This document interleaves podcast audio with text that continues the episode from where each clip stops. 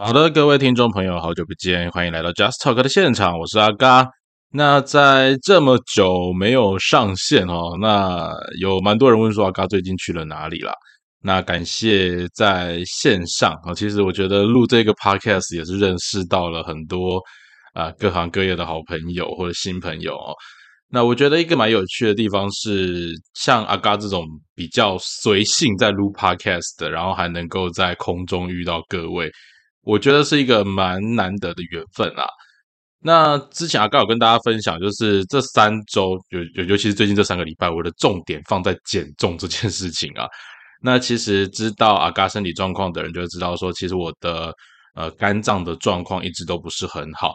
那前一阵子我在血压的部分也有一些状况出现，所以呃呃，工作内容是没有办法立刻做调整啊，因为呃工作上就是会有需要嘛，生活上也是会有一些需求，那就只能说让自己在呃生活的重心上面做一些调整。那也跟大家简单分享一下，就是这三个礼拜以来哈，我觉得蛮有趣的地方是，呃，回去到我熟悉的球场，然后。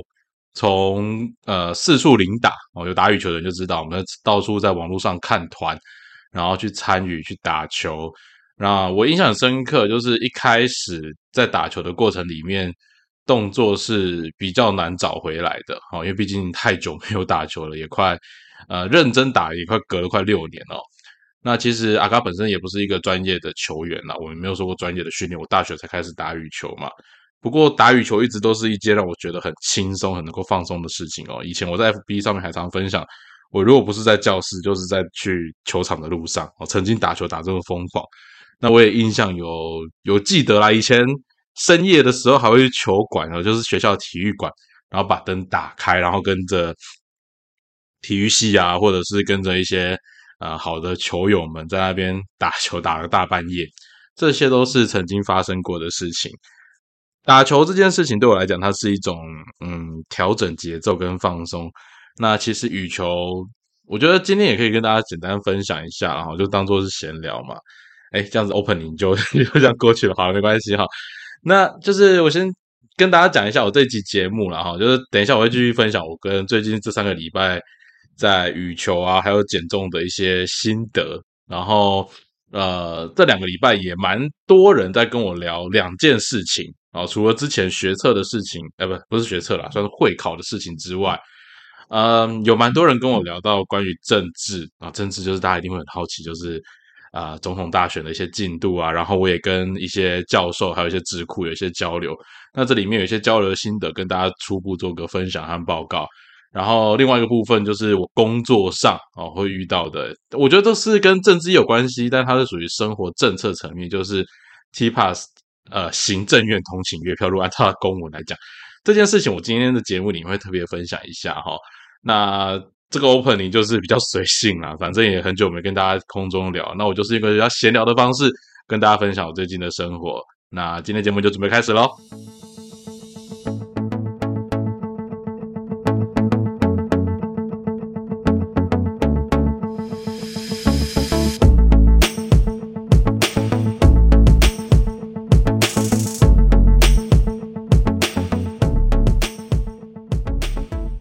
好，那就先来聊聊打球这件事情啊，哈，因为我因为我等下在想，我说我这几节标题要怎么下哦，因为其实我只有写大纲，但是这个标题我的确还没有写哦，那等一下再来一边一边录的过程当中，一边想看标题可以怎么下会比较好。但是我先讲一件事情，就是说，呃，在最近这一两年，呃，熟悉阿嘎的朋友知道，工作上做了很多调整，那最近在公共运输业有开始。啊，在一份正职的工作里面啊，当然还兼了很多差啦。这个这这个部分，嗯，暂时先不让公司知道啊。但公司知道应该也会帮我保密吧？反正不影响到工作时间了哈。那呃，最关键的一件事情就是，我觉得呃，工作稳定，可是代价就是 overloading 啊，就是嗯。阿嘎本身是个工作狂，这个部分我不否认。做一些事情，我都很习惯去投入在当中，因为我会想把事情用我觉得够专业的方式，或者是够完整的方式表现我对这份工作的一个责任。那我觉得这是我对我自己的期待。那也许另外一部分是我对每一份工作都有所谓的企图心，我希望在我手上是能够缴出成绩，能够有代表作的。所以有些细项上面，我的确是会比较坚持。那比较坚持，嗯，工作有一个现实叫做你永远做都做不完，这个概念我理解，但实际在执行的时候，确实是有点难以去拿捏。我应该是说，每一份工作在进入或者是在处理的过程里面，这个拿捏的分寸都是需要一些时间去揣摩。那有些人比较快，有些人比较慢，有些人是有很有原则性，就是踩住自己的底线，时间到，老子老娘就是要下班。我觉得这也没有不好，反而有时候我会羡慕这样子的同仁，因为在做事情上面，他可以很清楚的让工作跟自己的生活是分开的。那我自己的个性是，有时候我会让工作跟生活能够结合在一起，因为有时候我觉得。工作有些想法可以帮我解决生活的问题，或者是生活在经验的过程里面有一些例子或有一些体验，我可以来解决工作上的问题。呃，对我来讲，我自己是一个比较公私不分的人，我可以这样说啦，就是呃，工作的生活跟私生活有时候容易混在一起。但是我觉得这是我最关键的一件事情，就是希望在职场上面能够有好的表现。但是当然，阿嘎自己也有家庭，我觉得家庭方面的兼顾。呃，这个地方也是我一直在拿捏的哈。但不管怎么说啦，不管工作还是家庭还是生活，最关键的是什么？是身体啊，是身体健康。那阿嘎的体重的确是比较重啊，这是客气的说法，是超级重了哈，over 了就是 overweight。OK，那超重的状况之下，呃，我的过去的健康记录一直都是起伏很大的那种类型。呃，最胖也胖到一百五十几公斤过，那最瘦的时候回回到七十几公斤、六十几公斤啊。但是最近离那个回到双位数这段时间有点久了哈，因为去年哎，我想想看哦，对，去年整年都是在破百的阶段哦，那应该到前年才有到双位数了哈。那阿嘎就是在呃前一阵子，因为真的工作忙到一种极致。然后我的血压也飙高到一百九十几、两百一，甚至最高到两百二十四。这些数字其实反映的都是一个很不健康、很不自然的状况。那呃，因为我觉得我自己有孩子，我会希望我能够陪孩子久一点。我更希望看着我的孩子嗯平安的长大。那要看孩子平安长大，最关键的一件事情就是还是要健康的身体，而且。要有健康的身体，我们才有本钱去挣更多的钱了，好来让让家里面可以有所家用。那另外一个部分是，我觉得身体状况也会影响到我的工作效率。所以在前一阵子，在心有余而力不足的状况之下，嗯，反正工作总是要有一个段落。那我也希望用另外一种方式，强迫自己去调整生活的节奏。所以我就选择回去打羽球。OK。羽球对我来讲是一个很熟悉，但最近有最近应该说快六年的时间，其实都顶多偶尔摸个一两天，然后就没有继续动作。所以我的拍线、球拍拍线其实都蛮久了哈。想是那以前大概一个月至少要穿两次线啊，那现在这组线已经撑了快六年，也是真的很久了啦。那我就会觉得说，这么久的状况之下都没有好好认真的打个球。我所谓打球是有规律的在打球，因为其实。打球的一些动作、球感，这是在球场上面会需要慢慢体验回来的哦。那阿嘎在打羽球的事情是从大学时候开始，我每个阶段有不同的运动、不同的球类项目。那到大学的时候选择打羽球，其实有点误打误撞啊。哦，因为刚才是加入细雨嘛，那加入细雨的状况之下，就觉得哎，羽球好像是一个可以去体验的活动。那我觉得羽球本身是一个，呃，你要。上手不难，但要入门却很难的运动哦。它入门是有一定程度的门槛，因为羽球有很多的动作，比如说同手同脚啊，或者是击球的意识啊、握拍啊，甚至呃有很多基本动作在训练的过程当中，他真的会需要很多很多的练习，还有很多很多的体验。这也是以前呃阿嘎其实后来在呃学完羽球之后，我也去考了教练证，原因就是因为我觉得。呃，羽球是一个，应该是可以从年轻打到老，反正他在不同阶段有不同的策略、不同的应对方式，然后它又是一个间歇性跟耐力都很需要，而且也会需要用脑袋的一个运动。不是说其他运动不用脑袋，而是他在球场上面的反应跟判断，甚至是思考思绪各方面，他有太多种变换。然后甚至之前，呃，因为阿嘎本是学婚家嘛，我也拿羽球来做个比喻哈。呃，羽球有分最常看到就是男单、女单哦的男子双打、女子双打，还有混合双打啊。那这里面就有很有趣的理论啊，就是男单最强跟女单最强两个不见得能够配成最强的混双哦。感情里面两个最好的呢，一男一女碰在一起，不见得能够达到最好的效果；两个最好的男生碰在一起，不见得达到最理想的男双效果，女双一统哈。所以其实人跟人之间的关系配搭，还有羽球上面的一些默契。这些都是在球场上面可以体验的出来的。那再来是羽球，其实是一个很全方位的运动，它有考验到你的爆发力，也考验到你的耐力，甚至它有前场细腻的技术，中场要求反应敏捷，甚至后场扣杀或者是吊球这些细腻的动作，或很呃 powerful 的动作，它都有。所以羽球的技术非常的全面，它可以有不同的练习方式。有人可以选择进攻型，有人选择防守型，有人选择平衡型等等之类，都有自己适合的方式。所以我一直觉得羽球是一个呃可以很长时间不断自我对话，甚至是一个调整的一个运动项目。那但它有一个最基本的一件事情，它很吃练习啊，羽球。呃，没有练习一定不会进步，有练习不见得能够进步很多。它跟人生一样，哦，你很努力付出不见得会成功，但是你成功不见，呃，但是你不努力付出是一定不会有成功的啦。羽球也是这样的一个很现实的运动，哦，所以当当我刚刚开始回去重新拿起球拍，当然握把不一定要先换掉，那太久了哈。那呃，重新回到球场打球的时候，我就先选择。比较轻松的入门团开始着手，那因为也很长一段时间没有打球了哈。那当我重新回到网络上面去看那些纠团的版的时候，才发现哦，原来现在羽球还有按照分级的程度去去挑选自己合适的团跟时间。那所以我就先从新手团啊，新手或者是比较初阶团先去打打看。呃，我觉得自己的程度到哪里哈，呃，可能自己心里面有个底，但是不管怎么样。从基本的往上打，呃，也可以去。一方面是调整自己的动作了，那一方面也很久没有打了。那当然回到球场上面，我要求自己就是先从慢动作开始，很多东西欲速则不达。我觉得这是一种心境上面的改变。那加上你看哦，现在阿嘎三十三、三十四岁。六年前才二十几岁，我相信那个体能上一定有更大的落差。再加上现在体重，开玩笑，一百一十几公斤，还叠丢丢钉管，那挑了用硅金属，用来钉挡的一种，那多危险的一件事情啊！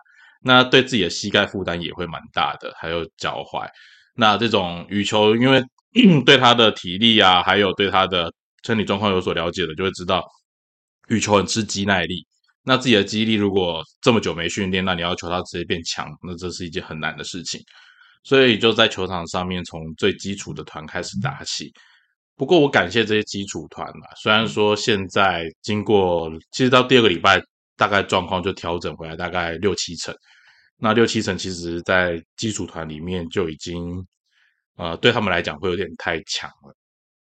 这就是我说的羽球它很有趣的地方。羽球它要上手不难，但入门很难。然后羽球上面你去基本上面看到有没有基本动作或者是概念能不能打出来，这也会是另外一个门槛。那动作有了之后，肌耐力、爆发力、思维、思绪又是另外一个层次。哦，羽球其实你可以看到很多档次啊。那阿嘎自己本身算是，我觉得我自己在业余算中间呐。业余算中间是什么样概念？反正就是中庸之道嘛。啊，那反正，但是我觉得在这里面有一些体悟，也跟大家做分享哦。就是从最基础的开始打起，我印象很深刻。就是我现在还是会持续去打的一个团。那刚开始进去，它算是中阶偏初阶一点点了哈。那刚开始阿嘎进去的时候，是先慢动作，先去打球，去调整节奏。这过程当中，从一开始抓不到球点，这这件事情是事实，球点抓不到。然后到后来慢慢抓到球点，然后找回发力的感觉，然后到现在一个人 carry 全场，呃，一两个礼拜，因为毕竟自己本身有些基础，那这个基础我给感谢过去在练羽球的时候，哦，那时候真的是光发球一天就是一两千颗在练啊，就是发定点，然后调整发力，然后每一球都思考，哎，这个点那个点之间要怎么去掌握啊？那这是一个很有趣的过程。羽球其实重复性的练习也很多啦。啊，那阿刚在球场上面，我从呃慢动作慢慢去调整羽球，我觉得它有一种，它这一次我回来的一个体悟是，它很像是我们人生有时候，当你要重拾一项技术，重新回到一个领域的时候，我们都会很希望在这个领域能够有所发挥，会有所长。但是当你有所发挥或有所长的时候，我觉得每个人处理方式不一样。那像阿嘎的话，我会觉得。我需要确定我有在往前进的路上，只是这个前进的路，我不见得必须一开始就用冲刺的方式，我可以稍微慢慢的、稍微快走，慢慢的快走。你这个语法有点怪怪的，反正 anyway，慢慢的快走，甚至偶尔加快脚步，但偶尔再慢下来，那去调整一下自己的节奏。我觉得节奏这件事情是在羽球场上面非常非常关键的一件事情。嗯。以我自己为例哈，我在球场上面，人家会觉得，哎，这个胖胖的，哎，这个球员他怎么判断球会这么快，或抓球抓的特别快？其实羽球有一些是基本的步伐，另外一部分是预判，然后另外一个部分就是经验啊。其实，呃，打羽球，你说跟我也跟年轻小伙子打，或者那些国高中生打，他们爆发力各方面都比我强，甚至是体力应该比我强。但是我可以用一些动作，用一些预判，这些经验，这些观察去思考他下一步可能会往哪里走。这很像是我们人生在处理事情的时候一样。呃，我要确认一件事情往前走的过程当中，我不见得什么事情都要一触可及，或者是什么事情都要一步到位。我觉得这是心态上面的一个不同。呃，在年轻的时候，现在讲起来自己真的有点老了哈。在年轻的时候，我们都会希望自己动作可以赶快。我会希望我可以赶快把事情完成，我会希望我可以赶快把绩效做出来。但是，呃，可能真的也随着心境上面有些调整。我觉得有些东西它可以去看，哦，去掌握这件事情发展的方向或局势的变换之后，我再出手。但我每一次出手，我不要求我要能够立刻精准的打死对方。但是我希望我的每一个动作都能够为我下一个动作做布局，而达到我要的目的。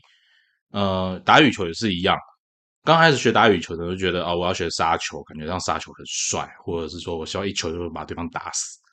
但其实你打球打久就知道，杀球其实是他的确有时候常常还是能够扮演所谓的一球制胜的关键。但是一个好的杀球布局，其实有时候需要前面几颗球的累积。然后直到对手出现破绽，或者是对手来不及防御的时候，你的一记重杀才会达到他的他理想中的效果。人生当中也是一样啊，有些过去我们年轻时候觉得可以快速解决的方式，它不见得能够立刻有效的呃完成你所要的目标。它它是不是个方法？它是个好方法，没有错，它真的会是一个好方式。可是。在用这个方法之前，假设你能够再多一点点的时间做布局，会不会能够达到更有效的呃出奇制胜的方式？我举例来讲好了，在球场上面，你可能想说我杀球一拍把对方杀死，可是如果对方能够挡回来呢？对方是个老球皮，我们在球场上面就遇到一些老球皮，就是打球打很久的人，呃，那些长辈那些长者他不怕你杀球，你打过来就轻推回去，打过来轻推回去。你再掉一颗球，他还是把球回回来给你，他打不死啊！啊，你就觉得我一直狂杀狂打，然后打点他也都接得到。那他们动作没有很快，没有很快，但他就是跟你玩啊。那其实有些在职场上面的经验，或者是在商场上面的老者，他们都会做这样的事情。嗯，有时候防御或者是回球，它是一种等待、一种观察的过程。你的方法，年轻时候想出来的方法是不是有用的？它是有用的，但是如果你能够再多一些布局，或多一些前置作业，它会不会打得更漂亮？或者是在关键时候击出的那一球，它的效果会更好？我觉得这都是，嗯，随着经验在增长的过程当中可以去体验的。那尤其是我回到球场上面在打球的这过程里面。我知道我已经很久没有碰羽球了。那当我重新拿起球拍，我要的不是怎么样最快的回到当年我觉得理想的状态啊，因为很现实的一件事情是，我觉我的体能绝对跟当年一定会有落差。可是，在这个阶段，我需要的一件事情是，我要如何去享受在打羽球过程当中的快乐，也就是我减少自己的失误，然后能够有效的回球，然后在打球的过程当中创造球场上。彼此的一种愉悦的氛围啊，这是我觉得在打羽球过程当中去调整的，而且很有趣的一件事情是，呃，每一次的打球，每一次每一次的上场过程当中，其实都是在做调整。那我发现，当我动作越慢，就是我越不急着回球的时候，呃，那一场获得的通常会更多。我觉得有可能也跟我们人生到了另外一个阶段也有关系啦。年轻的时候，你有很多的冲劲，你有很多的体验，你有很多尝试的机会，你就尽量去踹，你就尽量去踹。那也不是说到了中年之后你没有踹的机会，而是到中年之后你的踹法 可以有一点不一样啊。年轻时候因为你没有经验嘛，所以你尽量去踹，你去累积你的经验之，后赶快去调整做法。有点像细 gay 龙啊，哈！假设我们不是一个经验很丰富，或者是说我们没有足够的背景经验，或者是没有从小就有丰富的阅历经验的人，我们就常常需要在出社会的过程当中需要去碰撞。我相信这是在所难免的。但是到了中年之后，我们有些社会经验，我们不见得会需要被过去的经验给绑住，但是我们可以透过每一次的尝试，再结合过去的经验做修正。这时候我节奏不一定要快，但是这时候我会要求的是准，我要求的是准。我还是有犯错的空间，但是我会希望我犯错的次数要比年轻的时候少更多。我不是怕犯错，而是我希望我做事能够更加的精准。我希望我做事能够更加的稳健，甚至是在突破的过程里面，我希望我是每一次在做突破的攻击，都是找到正确的突破口。年轻的时候，我这样比喻好了。年轻的时候有点像是你是一个体力很充沛，然后可以四处狂杀的一个年轻小伙子。但你杀球不见得是杀点，你杀球会有用，会有用，但是因为那是你够强壮，你够 powerful。但是当你遇到一个更有经验的人，或者是回球经验很足够的人，你的杀球不见得有效。那到了中年之后，我们也许要的不见得是一个立刻能够一张一拍把对方杀死。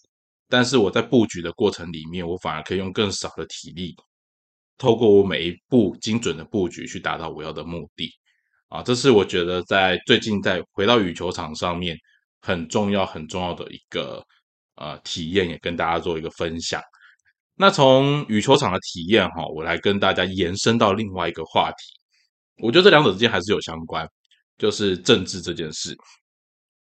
嗯。从现在的话，就是我上次到师大演讲完那一天，师大的演讲当天刚好国民党公布征召侯友谊。那征召侯友谊这件事情，对我们来讲都不在意料之外。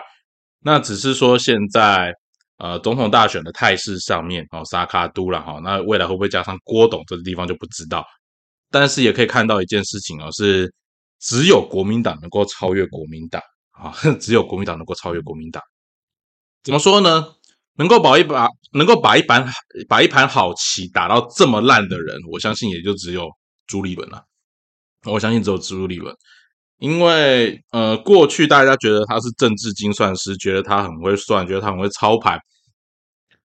可是国民党这个政党，我说实在哈，他打顺风盘可以，逆风盘他从来没有一次赢过。国民党的这一群人哦，甚至我在之前的呃我自己的部落格的评论上面，我都曾经写过一件事情。我认为国民党它从来都不是一个真正的政党。怎么说呢？这件事情我们先来聊一下哈。嗯，大家还记得国民党怎么起家的吗？哦，很多人可能对历史已经不熟悉了啦哈。尤其是这一段在现在社会课本里面很少提到，因为在现在的史观里面可能把它当成是党史哈，但是。国民党的起家背景，当初就是新中会、同盟会，在各地，就是中国满清末年的时候，各地有一些革命的组织，他们的 leader 啊，都来自于不同四面八方不同的人。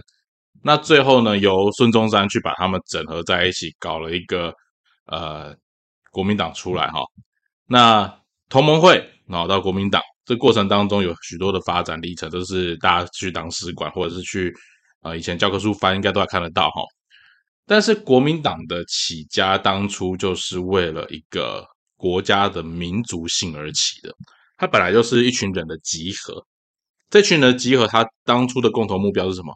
要建立一个新的时代啊！讲白一点，要建立新的时代，不建立一个新的国家，而是建立一个新的时代。那个时代叫什么？民主。那个时代叫做共和。但是当真正民主共和到的时候，有没有人失望？坦白讲是有的。哦，是很多人都失望的。中华民国的呃建立，它一直都是在风雨飘摇当中去经历的，去走的一段路。它不顺利，直到今天，它都还没有很顺利。好，虽然你们都说它是东亚第一个民主共和国，然后在当年呢，呃，我们说历经了十次革命之后，在第十一次武昌起义，哈，那算是一次意外，但是那次意外反而就达到了最好的效果。好，推翻了满清，让清帝退位。可是退位之后呢，大家这个民国呢，就是大家知道嘛，就进入新的一个军阀割据的时期。那那个时候有没有所谓的国民党？还是有，但是国民党自己内部都怎样分裂？所以你会发现一件事情哦，国民党的 DNA 里面向来都有分裂的因子。为什么？因为他们一开始的集合从来都不是为了单一理念。国民党的集合很像是一个大时代里面所有人的，或者是说一个一个大群体的集合。这些人有没有共同的信仰？其实不见得会有啊，他们不见得会有共同的信仰。那你自己去回推一下哈，从国民党在大陆跟共产党对打，打输了，为什么输？最关键的原因，国民党自己内部的分裂还有财阀啊。国民党向来不缺乏权贵的阶层，因为什么？因为国民党它要建构。一整个国家的过程里面，从刚开始青年起义，但是到后来，你还是需要仰赖中产阶级，甚至是呃资本家去协助你去创建一个稳定的社会环境。这件事情到现在的中国还是一样啊。啊，那 anyway，反正到中华民国创建，然后甚至他兵败来到台湾之后，实行高压统治。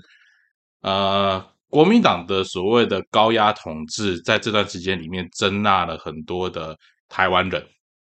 其实你不用再讲，国民党是所所谓的外来政党了，他也这经历了这么多年，国民党也够本土化了。如果你真的以本土化来讲，你自己看国民党现在台面上的，国民党台面上大概外省帮人真的已经剩很少。你说外省帮真的都是在国民党吗？开玩笑，你自己看一下民进党，啊，民进党多少立委都是外省人的第二代啊，所以其实你现在用省级去分国民党、民进党没有太大的意义，这是一个很现实的一件事情。那。呃，国民党的党名叫中国国民党，那这个中国对国民党来讲，它叫中华民国，我觉得这也没有太大的冲突了。那只是有些人看到中中国就高潮，就觉得是中华人民共和国，那是你自己投共，那是你家的事情哦。好，但是不管怎么说，我们来谈一下国民党这个政党的党性。我之前在我的 podcast 里面聊到一个最关键的一件事情，叫做你想想看，民进党哈，它有一个最关键的事情，叫做它有一个信仰跟价值，哈，不管是独立建国啊。哦，或者是台湾人做主啊，台湾人精神啊，这是至少国呃民进党的呃党那个党员或者是支持群众里面会有的一个精神，或者说从二二八时期开始累积对国民党的一种不满，或者是对自主意识有种提呃提升跟强化，这件事情是一直存在的。那国民党呢？哦，国民党从李登辉之后，他引进了所谓的地方派系黑金政治之后，国民党的组成。它其实，我严格说起来，它不是一个有中心思想的政党。我印象很深刻哈，国民党的你要加入国民党的时候，就是像我自己啦，哈，加入国民党的时候，三民主义是国民党的最核心的概念啊，是这个党立党的基础。可是你自己去问国民党的党员，有多少人对三民主义很熟悉？你会觉得三民主义是以前那种科那个什么八股考试啊，或者说八股考试，因为它。联考时代会考嘛？那很多人把它当成政治学去搞。No No No，其实对我而言，你过去是这样教三民主义的，那是过去教学的失败。三民主义其实它很适合当成一个政治学来做研究哦，它很适合当做一个政治学来做研究，因为它糅合了共产主义，也糅合了资本主义的一些概念，甚至你可以透过三民主义去了解啊不同政治思想底蕴的背后。如果你不单纯用背的方式去理解它的话，三民主义是一个很好玩的学科。三民主义也是一个很好玩、很有概念的一个思想。从政的人要有思想，这件事情是啊，我觉得是当时当时国民党之所以能够立党，重要很重要很重要的关键。当然，你说随着时物的推移啦，权呐、钱呐，这些才是最关键。政治就是利益的结合嘛，你可以这样说，没错。但是，你对于广大的支持群众来讲，国民党把三民主义放到哪里去了？你会是觉得你会觉得现在讲三民主义是很好笑的一件事吗？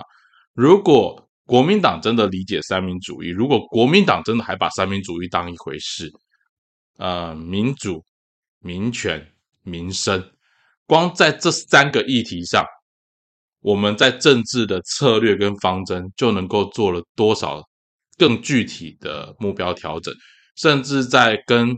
啊，不同理念上面的人的攻防上面的时候，你就可以产生足够的话语权去做对话。而国民党现在最缺乏的，就是因为他已经把三民主义束诸高阁。国民党现在的组成群众，讲白一点，它不是一个具体的政党。国民党以前的加入的人，你啊，比如说啊，就是因为军队要升迁呐，好，公务人员要升迁呐，好，所以我就加入国民党嘛。要不然就是像阿扁啊，以前会拿国民党党政哦，这些事情都会有发生。国民党的组合，他在他的威权体制下有他西木党员的一种做法跟时代背景。可是当民主化之后呢，国民党剩下什么？没有啦。所以为什么大家对国民党的印象就是它是一个老的政党，它是一个老到无可救药的政党，它是一个包袱大到没办法救的一个政党。但真的是这样吗？我觉得不见得诶啊，真的是不见得。可是以目前国民党主政的人来讲，他没有心力，也没有心思去处理这件事，所以导致一个最现实的情况就是，呃，侯友谊在他之前的选举策略里面，你看，其实侯友谊他是一个在选举除了今年总统大选之外，他都是一个一帆风顺的人。甚至我们可以说，侯友谊过去能够胜选最关键的一件事情是他大于国民党啊，其实。国民党只要能够做到一件事情，只要他的候选人能够大于国民党，几乎国民党都会赢。为什么？因为单纯只看国民党的话，没有人觉得这个政党有什么价值。这是国民党自己内部最大的一个悲哀。如果今天只谈国民党这三个字，没有人觉得它什么价值。为什么？因为国民党很久不提它的价值，懂国民党价值的人也几乎不在国民党。这是国民党很大很大很大的一个悲哀。民进党，你可以说它有不同的主流论述，它有不同的派系，但每个派系至少至少对外，它都还讲得出它的核心信仰、核心价值在哪里。而你国民党呢？国民党讲不出来啊！我说实在的，下架民进党这种话，能够成为国民党的选举主轴，也真的是够好笑。我一直觉得说下架下架民进党，那你国民党有比较好吗？这句话你对人民是喊不起共鸣的，人民凭什么要相信你国民党？何必不行吗？其他的政党不行吗？郭台铭不行吗？我为什么要投给国民党呢？国民党过去对我们来讲到底帮助了什么？国民党在你说他戒严时期，他对台湾有没有贡献？我跟你讲，他真的有贡献啊！大家会提国民党过去的高压统治啊、白色恐怖，这是事实。但你有没有想过以前的孙运璇？以前的行政院长，还有以前的小蒋，他们都是国民党时候的人啊，他们也都是想为这块土地、为这个国家做事情的人，只能他们都在国民党内。那他们支不支持三民主义？他们是认真的支持三民主义。他们知道三民主义，也许三民主义它对于一个国家来讲，它的立法根基，它在现在从原本的大中国思想来到一个台湾岛，它有没有需要调整的地方？它有。尤其像五权宪法的架构适不适用台湾，这些政治学上面大家都可以去做讨论。可是三民主义作为国民党创党的核心思想这件事情，对于现在的国民党党员，许多人是没有的，甚至没有人知道怎么样把三民主义用在他的政策论述，没有人知道要如何把三民主义用人民听得懂的方式呈现出来。这是呃国民党非常非常大的一个败笔。OK。那我们来看一下侯友谊哦，侯友谊就在之前，因为很多人就跟我聊，到底我对现在总统局势选举怎么看？我现在说了，以目前状况来讲，还是赖清德当选啊，这毋庸置疑啊。为什么？因为再也只要没有整合的迹象，我说再也没有整合的迹象，那赖清德三十几趴、四十趴的支持度，他不会往上升，但他也不会往下降。那靠这个支持度够不够？够了，哦，就跟当年陈水扁当选的状况是一样的啊。所以赖清德怎么当选这件事情，我觉得不用太多细部去讨论。那我们可以谈的是 侯友谊跟柯比啦。那因为今天时间有关系，我先谈一下侯友谊就好。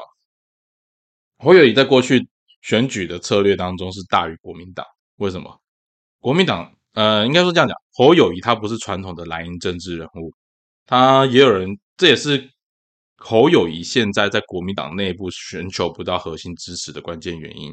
在之前，他跟韩国瑜的政治动作的切割，跟国民党党中央政治的切割，他主要诉求是他好好拼市政。这件事情对于一般民众来讲有没有感？有感，尤其是你是一个市长。啊，地方选举跟中央选举有一个最大的差别。地方选举看的是做事，侯友谊在这方面他不缺利基啊，他不缺基础，因为他就是一个实事做事的公务员。侯友谊真的是一个公务员哈，不管从他干刑警啊，当到啊警大校长啊，哈或者警政署长，这些事情对他来讲，作为一个公务员该有的个性跟保守，甚至是谨慎，他到现在都还保留着。可是，当你是一个中央级的选举的时候，不好意思，民众要的可能不是只有你的谨慎，或者是不是只有你的小心？民众要的是什么？民众要的是一个明确的决断。你可以想象一下，当今天你是一个中央级的领导人，你是一个领导人，You are leader。领导人最关键的一件事情是什么？除了领袖魅力之外，最关键的事情是他的指令、他的想法、他的思想、他的动作。他的意向能够让民众快速的了解跟掌握，啊，快速的让民众了解跟掌握，呃，这是科批之所以受年轻人欢迎，我觉得是很大的一个原因。他科批会不会修正他的做法？会。科批会不会修正他想法？也会。但是他可以不断的修正，年轻人会不断愿意给他机会。为什么？因为年轻人觉得他至少他够诚实，啊，看起来或听起来算诚实。但你侯友谊呢？就公务员嘛，公务员什么事情都怎样保守啊，评估啊，不见得一定要怎样啊，不见得要在现在就做回应。如果你作为一个地方首长，而且你的身世在地方上面，你有很多的政绩可以让大家看得到，这没问题。可当你今天是在全国的时候嘞，no，你没有办法做到这样的事情。侯友谊成也是成在他大于国民党，而今天败也是败在他大于国民党。为什么？所谓的大于国民党，就是他跟国民党有一段微妙的距离。而这段微妙的距离是让他能够赢得地方选举，但是也让他在中央选举会产生很大的滑铁卢关键原因。因为当你今天回到政党的基本盘的时候，侯友谊应该是蓝营这么多年来唯一一个没有蓝营基本盘支持的蓝营总统候选人。而这件事情我不否认，他要归类归咎在朱立伦的身上。是朱立伦把一盘棋打烂成这个样子，那你说这跟郭董有没有关系呢？当然有啊。郭台铭他不管他用什么样的动作，你朱立伦知道他掺和这一局的时候，你就应该要有一个让郭台铭能够好好顺利、心服口服下台的一种做法。假设你打从心里面就是要用侯友谊，那大家都知道侯友谊在选在初选的过程，应该说在征召的过程里面，他的姿态。还有郭台铭从那从揭晓党内征召人选之后，说要支持侯友宜，到这这两个月做的行动完全不是这个方向，你就知道这里面有什么样的猫腻。朱立伦在做整合这件事情是彻彻底底的失败，全世界大概也就只有一个想要选总统的政党可以把自己的节奏搞得这么乱的，也在做国民党吧。啊，那根本原因就是因为国民党真的不是一个成熟的现代化政党。国民党连为什么自己要打仗这件事情都不能够说服他自己的基本群众，那我说实在的啦，这个党哦，如果你真的没有破釜沉舟，让他从头重新再打造一次的精神，这个政党真的只会就像就像得了癌症，但是又不愿意去做治疗，不愿意采取任何行动，然后就觉得啊，我有一天总是会好啊，我等待奇迹啊，这个是无济于事。除非你看当年的韩流，韩流也是韩国瑜大于国民党，但败也败在什么？败在韩国瑜跟国民党的距离啊，让他跟很多的国民党支持者是有一段差距的。那我说实在啦，你国民党要不要重新去思考做一次清党了？因为国民党说实在，国民党真正重生，从历史上来看，真的是在他清党之后，历史上国共分裂然后有两次。那这两次国民党清党有没有付出很大代价？有，但是每一次国民党清党完之后，他势力从极小很快就可以重新再站立起来。这是国民党现在该去思考的事情。也许今年的总统大选，呃，侯友谊还是会失败。那国民党这个政党，假设他没有想要继续活下去，那就让他继续这样烂下去。但是如果我们希望有一个好的政党政治啊，尤其是。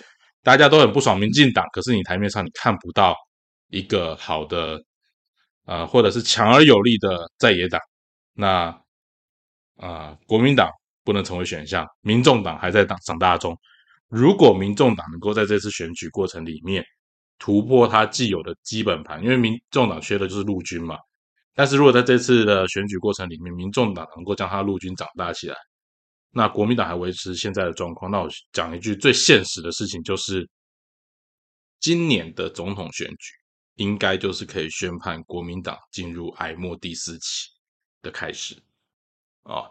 今年的总统选举就是国民党进入哀末第四期的开始，这个政党快要掰了啊！国民党的地方派系啊，国民党的地方问题这件事情一直都存在。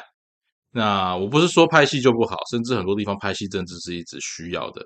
可是国民党有没有办法？像这一次，我最关键的事情是最多人在问我，就是在金普聪加入了侯友谊阵营之后的观察。呃，我自己跟金老师，然后 因为金普聪以前在党内就叫金老师哈，我跟金老师我没有很贴近的跟他工作，但是我跟他在操盘时期的国民党有很强烈的互动。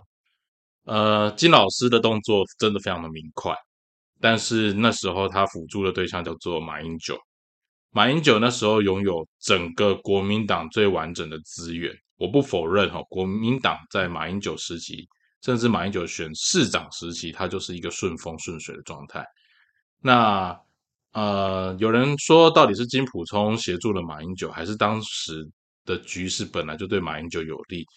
金普聪是不是真的这么厉害？呃，我必须这样说，如果没有好的操盘手，呃，顺风顺水也会被打到变成逆风翻船啊。那顺风顺水的状况之下，加上好的操盘手，能够有加成的效果。那这一局对金老师来讲，他的考验就是在这么大的逆风底下，金老师能用什么样的方式重新翻转这个侯友谊这个品牌，或者是国民党这个形象。呃，我觉得金老师现在面对跟当年更大的一个挑战是，现在的国民党更没有思想，现在的国民党更是一群乌合之众啊！这不是金老师想要在短期之内去整合拍戏就可以搞定的事情。我相信他也不会往这个方向去操作了，因为不不切实际。以选战的策略来讲，他有限的时间之内，你要做有效的事情，去整合一群没有意义的人。这是更浪费时间，那交给王金平去处理就好了。金普通他在选举的策略上面如何掌握议题，这是他的强项。那他丢什么样的议题去刺，这是我觉得可以观察的重点。但是哈，选举最关键的是谁？候选人本身呐。啊，选举最关键的还是候选人本身。侯友谊这个候选人能不能交，能不能配合，才是最关键的。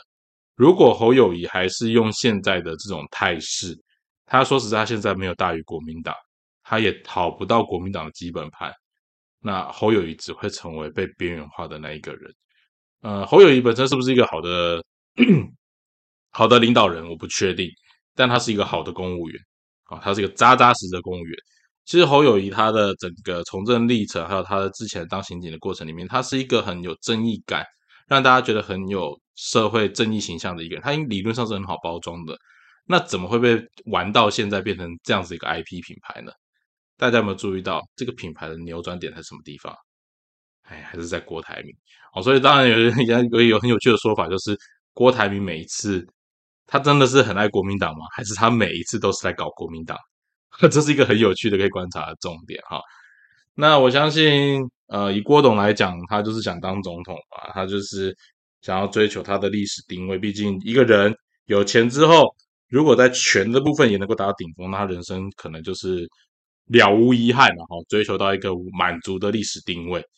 但是这牵涉到一个人政治诚信，没有政治诚信的人，其实，在台湾也能够活得蛮好的，不是吗？只要你颜色对了，或者是你不要站错边，理论上你要活下去，选民都会给你很大的机会。这是关于国民党的呃细节啦。那详详谈的部分，我应该还要再开一节目跟大家聊一下。那如果你想要了解一些关于在选战策略当中怎么观察、进行补充的，也欢迎大家留言给我。好，那最后一件事情呢？好，今天节目录的有点长哦，就是关于 T Pass 行政院通勤月票啊，这是阿嘎前一阵在忙的事情。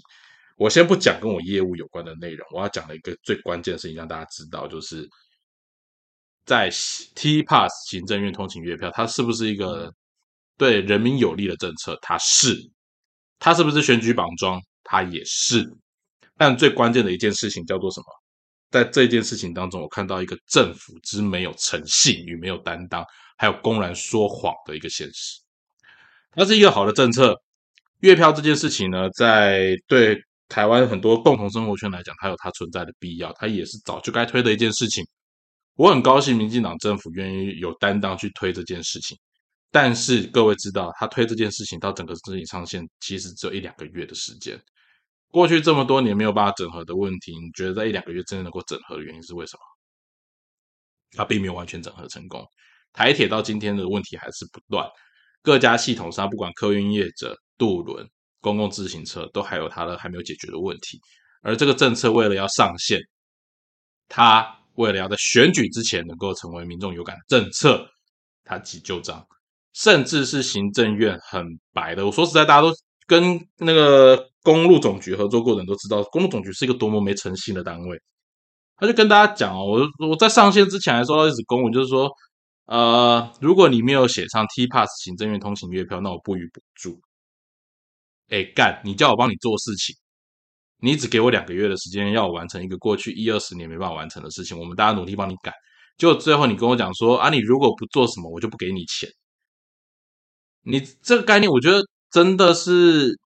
非常没有诚信的政府，然后行政院长要站出来说啊，没有，我们没有这样要求，只是希望民众不要造成民众的误会。他妈的，你公文的意思就白明明白纸黑字就是告诉你，如果你 T pass 你不做，然后你还不告诉民众这是我行政院做的，那我就不给你钱，这是明明白白，而且重点是你的标里面你根本就没有补助相关的行销预算，这些都是业者自行吸收的好吗？然后在高雄的那一场记者会当中。赖清德跟行政院长还在感谢交通局的啊交通部的相关人员，更这真的是最好笑的笑话。交通部的人出一张嘴，做事的是谁？是厂商啊，是努力在配合你的厂商啊。厂商领到钱了没有？告诉各位，今天到今天为止，一毛钱都还没拿到。这件事情是明明白白，你可以，而且我觉得最好笑的一件事情是，南部三县市都不敢跟中央干，为什么？因为是绿营执政的县市。哎，你有发生？我我举例来讲，这件事情像什么？你知道吗？你去买一间房子，你去买个预售屋，当时人家跟你讲说，哎，这个房子一千五百万，好，假设一千五百万可以盖好，可以买到这栋房子。你要说好啊，你们就先盖啊，盖好之后我就来付钱。那结果房子盖好了，也按照你要的去变更设计了。结果你就跟他说，啊，我这边剩下六百万，我只能有六百万给你买。如果你是建商，你会不会卖？一般人当然不卖啊，可是政府嘞，政府就跟你讲说，我只剩下六百万，你要不要随便？厂商要不要吞？要吞呐！各位，我们的公共政策是用这种方法在搞的啊！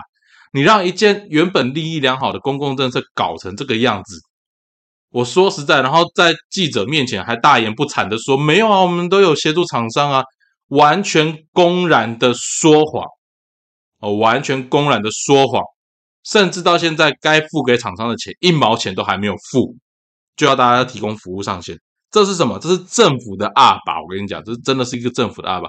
你把好的政策、好的门面、好的形象，你公关行销，你要的都叫大家叫大家帮你做好了，可是你该付的钱一毛钱都没付。这个政府吃定什么？吃定厂商不敢跟政府斗啊！啊，这样子的政府真的叫做廉洁有效率吗？还是各位民众，你知不知道你的月票补助款还是来自于我们的纳税钱呐？OK，你说纳税钱我们补助一下，当然好啊，每个人都可以去买啊。当然，这背后还有所谓的公平正义的问题。这两年、这三年是特别预算，之后变入经常性的预算。那你有没有去想过，假设没有使用到这这个月票服务的人呢？你说公共政策不能这样讲，OK，好，Fine。但是你公然要求相关的配合相关的业者，在上线的前一两天要赶去把 T Pass 行政院通勤月票这几个字给加上去，没有加上去就不给你钱，这种是白纸黑字写在公文上面，结果你行政院出来不敢承担，这是什么样的一个政府？这是什么样的一个政府？这种政府还有天理吗？吃定厂商只能晋升。那这是今天跟大家聊的简单三件事啊，因为很久没录音了哦，那简单跟大家分享一下。那相关的细节，如果有兴趣，我们在线上可以继续聊下去。那如果你想知道我们有更多的有趣的议题，你想跟我聊的，欢迎你也留言给我。那我们今天节目就先到这边，我们下次再见喽，拜拜。